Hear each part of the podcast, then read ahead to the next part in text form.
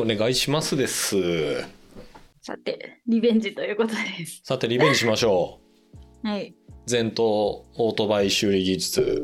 はい。お伝統オートバイ修理技術っていう本の長いから上巻だけ読んで話しましょうということだったんですが、上巻だけ読んでも わけわかんなすぎるから下巻もよ読んで再チャレンジさせてくださいって言ったんですけど、結論としてはちょっと下巻まで読んでもよくわかんなかったなっていうほ 感じではあるんですが。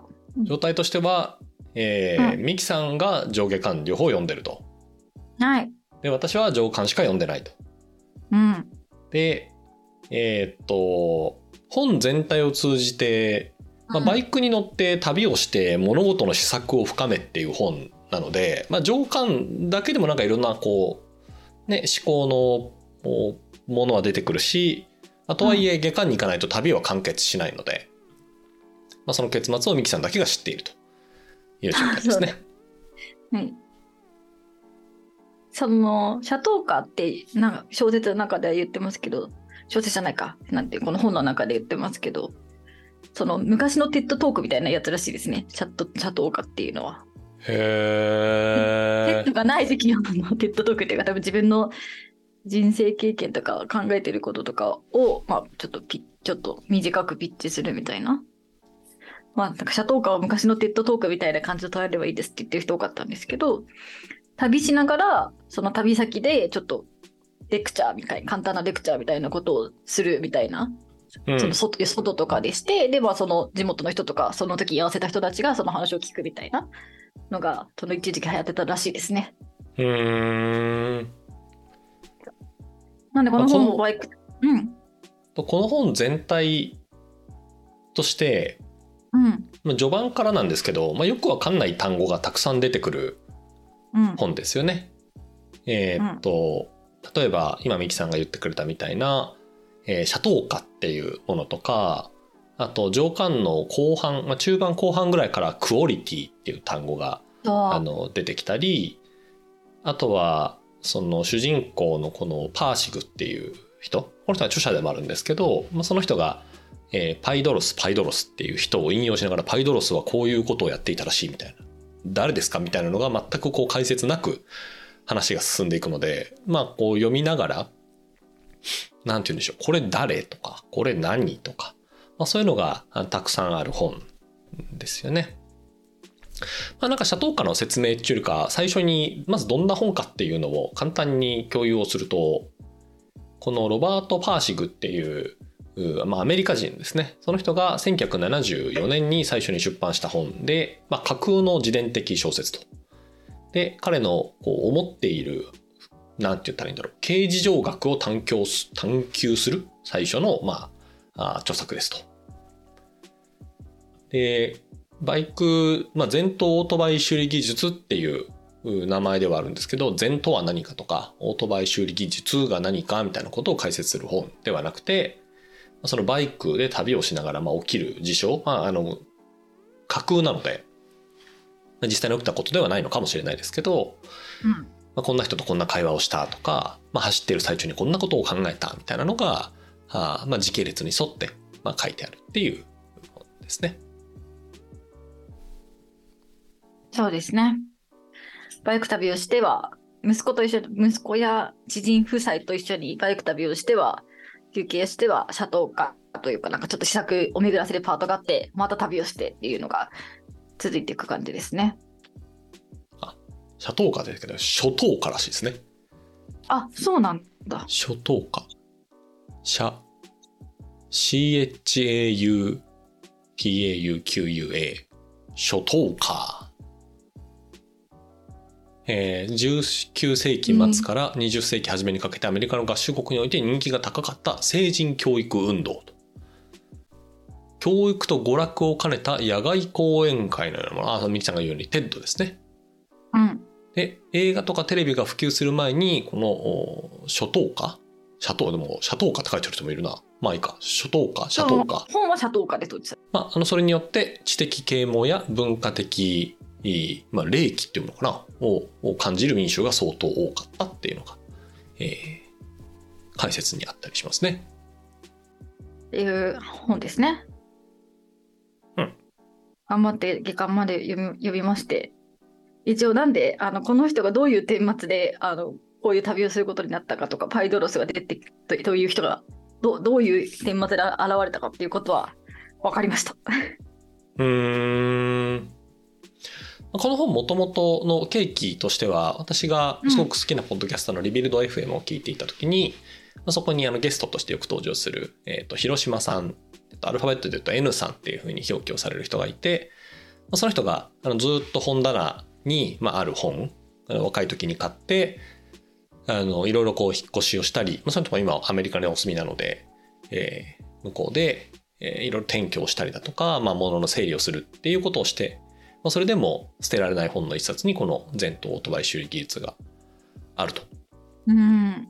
で、広島さんご自身もハーレーかな？あのバイクに乗られるので、まあ、そんなこともあるのかもしれないなと思いながらも、あの、すごくいい本ですよっていうのをそこで言っていたので、まあ私も読んでみたいなっていうので、ミキさんには、えっ、と、共有をしたと。ですね。はい。なんで、まず、最初に言ったのが、私、全もオートバイもわからないんですけど、大丈夫ですかって言って、それはまあ全然関係ない。オートバイのことは知らなくても読めるっていうので、触れ込みで読んで、それは確かにそうでした。オートバイ乗らなくても、オートバイ修理技術のことを興味なくても楽しめる内容ではあった。序盤の、まあ、オートバイを修理するシーンはちょこちょこあるじゃないですか。何が故障しただなんちゃらみたいな。あの部品の名前とかってのはミキさん全くわかんないわけですよね。ああ、わかんない。うん。そりゃそうだよな。バイクって部品の名前多いんですよね。ですよね。でも、なんか歯車状の何かかなとか、なんかそのぐらいな、ネジ状の何かかなぐらいの気持ちでやってましたけど。ギアとかシフトとかってのはわかるんですか？いや、わかりません。よし。車の免許は持っている。持ってる、持ってる。マニュアルで取ってる。オートマで撮ってる。オートマで取っている。つまりギギアを変えるっていう経験はないと。ないですね。よし。そういうことですね。バイクに乗ったことはある？ない、ない、ない。そうなんですよ。だからバイバイク旅、バイクやっぱむき出しで、むき出しだからみんな。あの、うんむき出しというか、むき身で壁とかまに守れない状態で走ってるので、恐ろしいそうだなって思いながら見てる。高速とかで頭に走ってる人とか見て、恐ろしいなって思いながら見てる感じで。でも気持ちよさそうでしたね。旅の描写は、バイク旅の描写は。暑そうだったと。そうね。夏にアメリカのど真ん中の荒野を走ってるみたいな、ちょっと具体的にどこを走ってたか全然記憶にないんですけど、あの、うんうんうんなんかね、か変わらない景色の中をブーンと走っていくみたいなやつとか、暑くても無理ですみたいな描写もどんどん出てくるので、まあ、夏に本当にど真ん中の荒野を走ってるっていう感じの描写ですよね。私自身もバイクに乗るので、ねえそのバイクに乗っている時あのうん前頭オートバイっていうタイトルがあるじゃないですか。うんうん。あのバイク運転してる時ってすごいね禅なんですよ。えー、禅というのは何かというといろんなことに思考を向け、なんて言うんだろうな向けようがないっていう禅のあり方もあるしあとなんかこう起きていること全てを知覚するっていう意味でも、うん禅なので、うんとってもこのタイトルがまずあの修理技術はちょっと一旦除いて禅とオートバイっていうのはすごくね相性がいいんじゃないかっていうのは思うですね。あ、そうなんだ。うん。そのミキさんが言うようにやっぱり無気味で走るじゃないですか。うん。だなんかなひなんかなんていうかこう一人だなっていうのをすごくもちろん現実もそうだし実感もするんですよね。うんうんうんうん。で一定の速度でブーンとこう走ることになるのでうんでプラスエンジンの音があるじゃないですかドドドドって音がするんですけどうんエンジンが車だとこう奥まったところにあるでしょ？こうエンジンって、はい。はいなんですけど基本的にバイクってエンジンむき出しなのでうーん。音がダイレクトにあのしますしね。こういうあ、施確かに策を。バリバリバリバリみたいな音させながら走ってますね、バイクって。そうね。あれはあのマフラーを違法改造している音なのでちょっとあまりこうあ、そう。そう。あれはエンジンっていうかまあマフラーのそうそう。あのねあれはあんまりマナーが良くないバイクなんですけど車検通るのかなみたいなバイクなんですけどすごくねバイクに乗っている時っていうのはいいですね。なので仕事の悩み事とかを悩み事というか考え事を持ってバイクに乗ると結構いいですね。いい感じに整理される体験が多い。うんうんうんうんうんなんか人とバイクで旅したりとかしたこともありますか？人とバイク旅はうん。ないね。うーん。ないですね。ないなぁそうもう先ほどこの旅序盤は知り合いの夫婦と旅あのバイク旅してるしその息子をずっと後ろに乗せながら移動してる？はい。ますよね。うん、なんかその結構その最初の方の描写でもうなんか長いこと一緒に旅をしているのであの機嫌がいいのか悪いのか分かるみたいな。うん。なんかそういう一緒に走ってるだけでこうシンクロするなんか雰囲気みたいなものがあんのかなって思ったり。そうするのかなって聞聞きたかったんですけど。そうね。全くないな。ぁ楽しいのかな？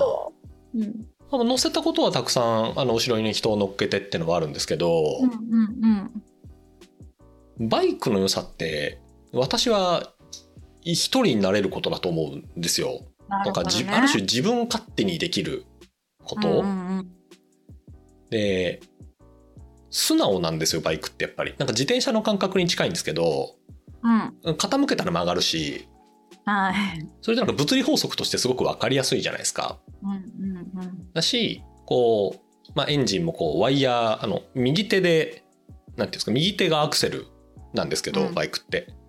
こう回すとまあ今の大きいバイクはちょっと違いますけど、まあ、簡単に言うとワイヤーが引っ張られてうん。ピーンってこう手元にグッと引っ張るとワイヤーがピーンってこう引っ張られて引っ張るとめめまあいろいろ機構はあるんですけどエンジンのこのガソリンをこうエンジンにピュッてこうガソリン出すところが開いてうんそれが投入されることでエンジンでバーンって爆発が起きてこうぐるぐるっと回転してチェーンを伝わってタイヤが回るっていう機構になるのでシンプルなんですよね。なのでそういう機構とこうんに身を委ねているとなんていうんですか物事がすごくシンプルなんですよ。なんかそこにこう今回のこのパーシグさんの旅ももう友人も息子もちょっと序盤うざいじゃないですか。はいはいはいはいはいはい。なんかすぐなんか「いやもう行きたくないっす」みたいな「レストランから出たくない」みたいなのとか、もう息子は夜なんか飯食いたくねえみたいななんかうんよよくある家族のこういざこざみたいので邪魔みたいに感じるのをバイク旅の時には私自身はあんまりしたくないのではいはいはいはい。あんまりなバイク旅とかっていうのは魅力を感じないしバイクの何ですかなんちゃら会みたいなのがあるんですよ。同じバイクに乗ってる人集まろうみたいな。もう、もうそれも何がおもろいんやろうなっていうのは、まあ、思っちゃうタイプですね。好きに乗ったらいいのになみたいな。そうだね。でもバイク旅をあ、バイク乗ってる時にバイク乗り同士でこうシンクロするとかもない？暗黙のコミュニケーションみたいな。あーあるかな。ありまあなんかなんですかあのトラックドライバーがこう挨拶するみたいなのじゃあるじゃないですかこう、うん。あのすれ違った時とかに。ああいうのはなんか雰囲気ある。こんにちはみたいな。なるほどね。のかあと道の駅とかあの高速のサービスエリア、パーキングエリアとかで、まあ、バイク止めるとこって端っこにこうギュッと集められてるんですけど、うん。まあ、そこでいいバイクを見つけたらまあ褒めるっていうなんて言うんだろうこう。あのはいはい儀礼は儀礼はあります。うんいいバイクです。ねっていう。え。ーなるほどな。でもなんかちょっと分かってきたかも。なんか車とかって本当に自分のギアっていうかマシーンみたいな感じだけど、バイクはもうちょっと身体拡張的な乗り物なんだろうなっていうのが、なんか出て自分と車みたいなの乗ってるとかっていうよりかもうちょっと自分を拡張できる感じなのの体験なのかなっていう。そうね。あでもあれかな。F1 ドライバーとかになったらもう車が身体かのようにこう拡張してっていうのはね、うんあるのかもしれないから、まあ、慣れの問題かもしれないけどなんか私はこうバイクぐらいの方があの身体の延長っぽく楽しく楽しくできるしプラスこう五感がずっとこう刺激されながらバイクは走れるので匂いがしたりとか、うんうんうんまあ、音がさっきのエンジンもそうだし音がしたりとかっていうのもあるからねすごく好きですね。なるほどね。うん、なかなかこのなんちゅったらいいんだろうこのロバート・パーシグ自身のバイクとの向き合い方っていうのは、私は全くバイクの修理できないんですよ。壊れたらすぐ、うんあ、そうなんですね。料理はしないんです。まあ、うんうん。あの簡単なものなんて言うんだろう。えっ、と簡単。うん、例えばバイクになんか取り付ける時にボルト外してなんか配線を変えてとぐらいはできるんですけど。うんうんうん。例えばなんかあのなんちゅったらいいんだろう。うーんと何がいいかな。なんかバッテリーが上がっちゃったやつをなんとかするぐらいはなんとかできるんですけどうん。そこのなんかなんかが飛んじゃったとかなんか配線が切れちゃったみたいな時に一から配線組み直してみたいなことはもうもう全然できない。全然できないですね。やっぱ今時のバイクはそんな普通に乗ってたら壊れないですか、うーんとね壊れるんですけどうん壊れ方がなんか半導体が潰れちゃってるとかうん、多分そういうやつになるので直せないですね。あの壊れにくいのももちろんそうだし壊れた時に直しにくい、うんうん。なんか私親父もバイクに乗るんですけどうん。その父は自分でバイク全部直すんですよ。ああそうなんだ。うん、そのちっちゃい時彼がなんて言うんだろう若い時たら昭和のど真ん中みたいな時のバイクってもう機構がシンプルなので、もう今みたいにたくさん。半導体ゴリゴリ積んでっていうバイクじゃないわけですよ。うんうんうんうんなので、まあ、ここのパーシグさんがこう言っていてあのミキさんが言ってたあのなんあの缶のプルタブでバイク直すみたいなやつあるじゃないですか。あはいはいはいはい、うんうん。プルタブかませて直しますみたいなやつでも全然直っちゃうような、まあ、シンプルなバイクが多かったので、はいはい。まあこのパーシグさんのこの時代まあ言ったら父が私の父がこう運転してた時のバイクは、まあ、壊れやすいし直しやすいっていう、そういうバイクですね。なるほどな。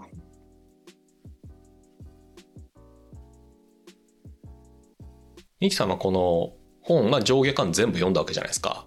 はい。この前頭オートバイ修理技術っていうタイトルから紐付けると何か禅に対して何か学びがあったりオートバイ修理技術について何かこう気づきはあったりしましたか？いやそこに対してはない、はい。ない。ない。あるある人いあある人いるのかな？うんなんかぜ全全にもオートバイ修理技術。確かにどうしてこのタイトルなんだろう。どうしてこのタイトルなんなんだろうって思いますね。全部読み返したところで、えのぞみさん何かありますか？まあ、私はオートバイが単純に好きだからなんか楽しいなっていうあのなん乗ってる時こういうこと考えるよなっていうのに同期してるっていう。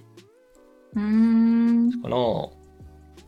ミキさんもこう上下巻読んでる時に感情で言うと何を何が想起されながら読んでるんですか？わかんねえなみたいなことなのかこのおっさんなんやねんなのか何を考えながらこれを本を読んでました、うんわかんないな6割のなんかどうしてこんなことを書こうと思ったんだろう2割の。うんあ残り2割で、まあ、ちょっとその記述されてる内容というか物せ物事をどう捉えていくかみたいな、まあ、ことがずっと考えてたのでそれについて自分はどう思うかなっていうのを考えながら読んでたって感じですかね。だからなんかそのまあ大体子供クリスと親の関息子のクリスとその親の関係が全然うまくいってないからそこがちょっと癒しのパートっていうかだからあうん分かるとこ分かるシーン来たと思ってちょっとそこで休憩してまた分かんないシーン突入していくみたいな。感じで読んでまあーなるほどね。あーわかんないか。なるほどね。まあ結構わかわかんなかった。しなんかその当時の時代とかもあるのかなとか思う1970年代出版とかでなんかその科学科学私たちは科学の子みたいな信仰をどんどん強まっている中で書かれて逆に新しいみたいな感じでヒットした本ですっていう解説を読んでなるほどと思ったんですけどうーん。うーん。まあ、この本自体は超売れてるんですよね、アメリカでね。そうそうすごい売れてるんですよね。うん。それでなんかこの英語のタイトルが Zen and the Art of なんとかみたいな、なんだモモーターサイクルなメンテナンスみたいな感じだと思うんですけど、その、うんそれのパロディで Zen and the Art え Zen and the Art of なんちゃらみたいな本たくさん出てるらしくって、それはここが出典となって、そこからインスパイアされて付けられてますみたいな書いてあって、なるほどって思ったんですけど。うーん、なるほどな。うん。いや、面白いですね。なんか私は超楽しく、なんかわかんないなってあんまり思わずに上巻を読んだんですよ。マジですオートバイかな？オートバイのおかげかな？オートバイのおかげなんだろうな。オートバイ乗ってる身体感覚とか、うん。無でうんなんか無で考えられてるみたいな感覚は確かに私にはないのかもですね。ん。うーん。そうね。えじゃあそのどっちのパートが楽しかったですか、旅旅パート、旅の現実パートと、まあ、無双パートが、無双っていうか、まあ、し試作のパートがあるじゃないですか。はいはいはい。試作のパートをちょっとチャレンジングな気持ちでよ読みながら、旅のパートに帰ってきたら、ふーって休憩してみたいな感じで私は気持ち的に読んでたんですけど、うんど。っちですか？旅のパートいらんわみたいな感じでした。ああ、そうね。基本的には旅のパートそんないらねえなっていう。あの、バイクの方は勝手になんか自分の、あの、言言っていたバイク旅、なんかアメリカの荒野とかとか言われても私あんまりわかんないんで、うんうんうんうん、なんか自分がいたバイク旅のこの過去の風景があるじゃないですか。京都まで行った時のあれとか、四国を旅したあれとかあるあるので、まあ、それをこう勝手にトレースしながら、こうなんですか、あんまり内容読まないみたいな。なるほどね。どっちかというと思想の方に入ってきたら、うん。あ、来たみたいな。あ、わかるわかるみたいな。そういうのあるよね、みたいな。そうね。いいなぁ。あ、買いたかったな。このパーシグさん自身が、そのん構造としては、えっと、あれですよね、記憶を失ったおじちゃん、ですと。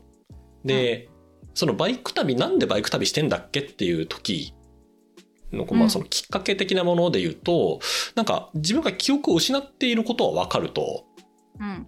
で、えっと、どうやったらその、この記憶のない状態から抜け出せるかなっていうことを考えていた時に、あじゃあオートタ、あオートバイ旅をしながら、その、車等化ってことをやることによって、その記憶を失う前のやつに喋らせるっていうことはできるんじゃなかろうかってことを思ったのがバイク旅の契機らしいんですよね。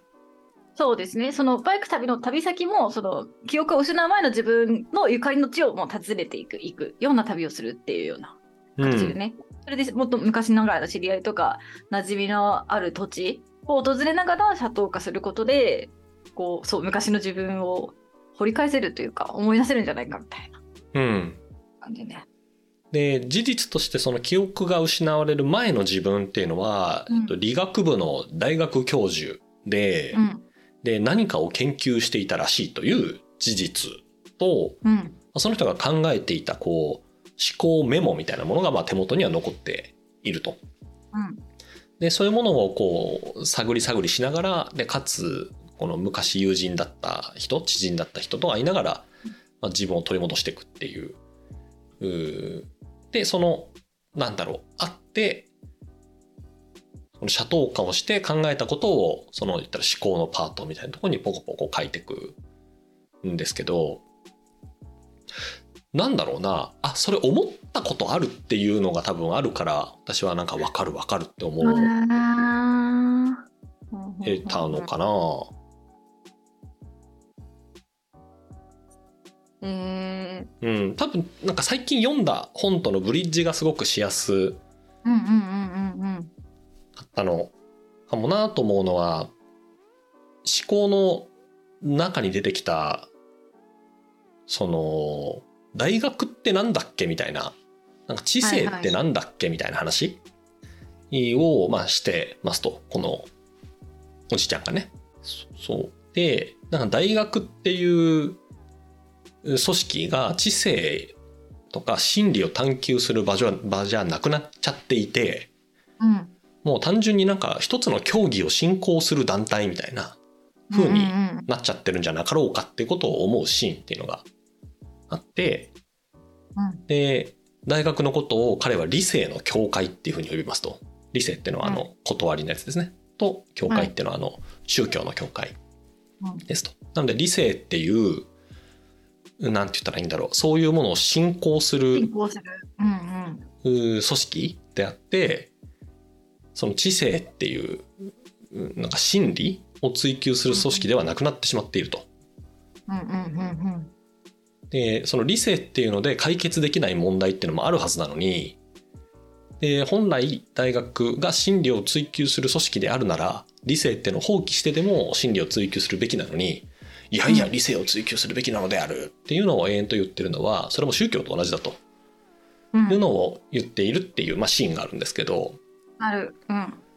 でそれをなんかそうだなと思えたのは多分それを読むこの本を読む前にあのヘルマン・ヘッセの「シッダールタ」を読んでいてああ、はいはいはいはい。うんうんあの彼が書いた言ったらブッダが悟りに至る道みたいなのを書いてるんですけど、まあ、その中でもまあまあど真ん中宗教の話ですから、まあ、そういうのが出てくるんですよね。なんか苦行をして真理に至れないのになんで苦行してるんですか？みたいな問われた時に、まあ、苦行から離れられないみたいなことが起きてくるとああ同じことってどこでも起きるんですねっていう、まあ、気持ちになったりすると。